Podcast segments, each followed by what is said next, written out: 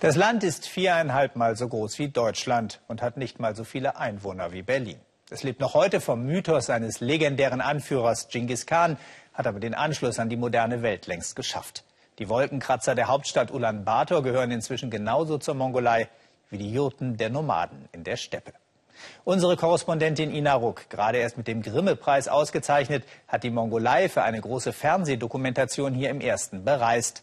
Und sie gewährt uns heute im Weltspiegel einen ersten Einblick ins mongolische Leben.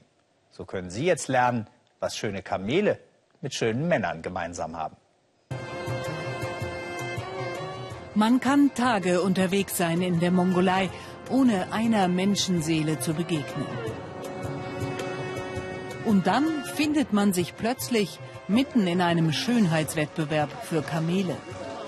Paarlaufen vor der Richtertribüne.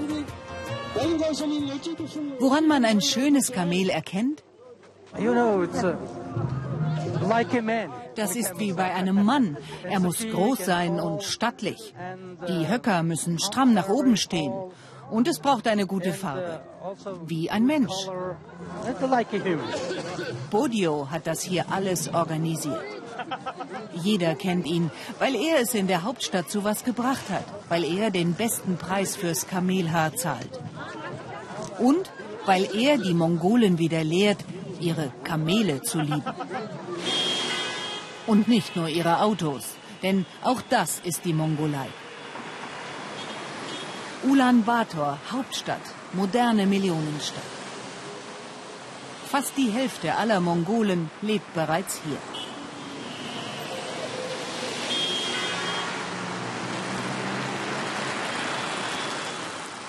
Bodio ist mit Wolle reich geworden. Seine kleine Wollmodenfabrik verkauft in die ganze Welt, vor allem nach Russland. Seine Designerinnen entwerfen passend für jeden Geschmack.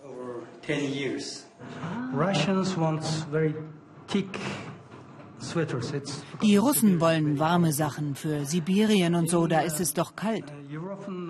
Für den europäischen Markt muss es dünner sein und mehr für Jüngere. Die möchten da ein bisschen mehr Stil. Die Amerikaner, vor allem die Älteren, die wollen es, naja, baggy, möglichst groß. Elegante Kleidung aus mongolischem Kaschmir und aus Wolle vom Yak-Rind. Früher wollte ja kaum jemand Jack tragen, sagt Bodio. Dabei ist Jackwolle doch das Wärmste, was es gibt. Unsere mongolischen Jacks halten den stärksten Frost aus. Und weich ist es auch. Gerne würde er auch mehr Kamelhaarsachen produzieren. Aber weil Kamelhaar den Züchtern viel weniger Geld bringt als Jack oder Kaschmir, gibt es immer weniger davon. Deshalb hat Bodio sich das Kamelfestival ausgedacht. Das Festival findet jedes Jahr im Norden der Wüste Gobi statt, Bodios Heimat. Es beginnt mit dem, was man hier langes Lied nennt. Dieses hier ist ein Lobgesang auf das Kamel.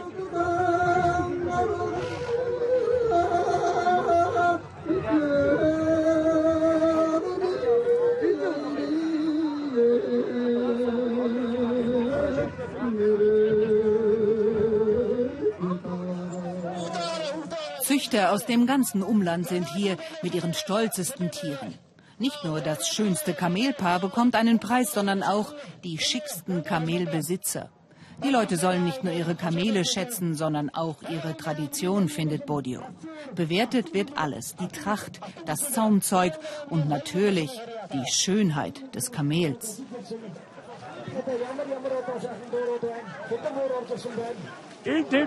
Meine beiden sind zwölf und zehn Jahre alt. Sie haben schon drei Preise geholt für mich. Und wie heißen Ihre Kamele? Großer Brauner und kleiner Brauner.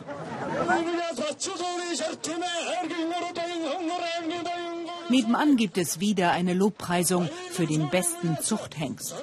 Es ist immer derselbe, Jahr für Jahr hat er die meisten Nachkommen und bekommt schon wieder einen neuen Orden an die Brust geheftet. Sein Züchter schickt gleich die ganze Nachbarschaft, um den Preis abzuholen. Der ist übrigens ein Motorrad. Kamele hat jetzt ja wieder jeder.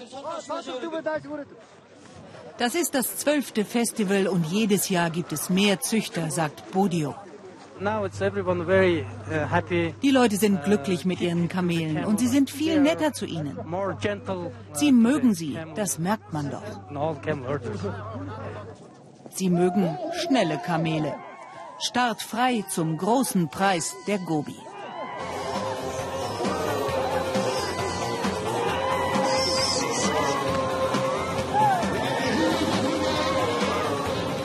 Dreizehn Kilometer geht es quer durch die Wüste. Ein Motorrad mag ja schneller sein, aber es ist längst nicht so elegant.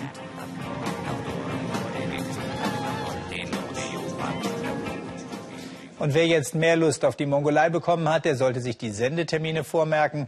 Abenteuer Mongolei läuft am Karfreitag und am Ostersonntag jeweils um 19.15 Uhr im ersten.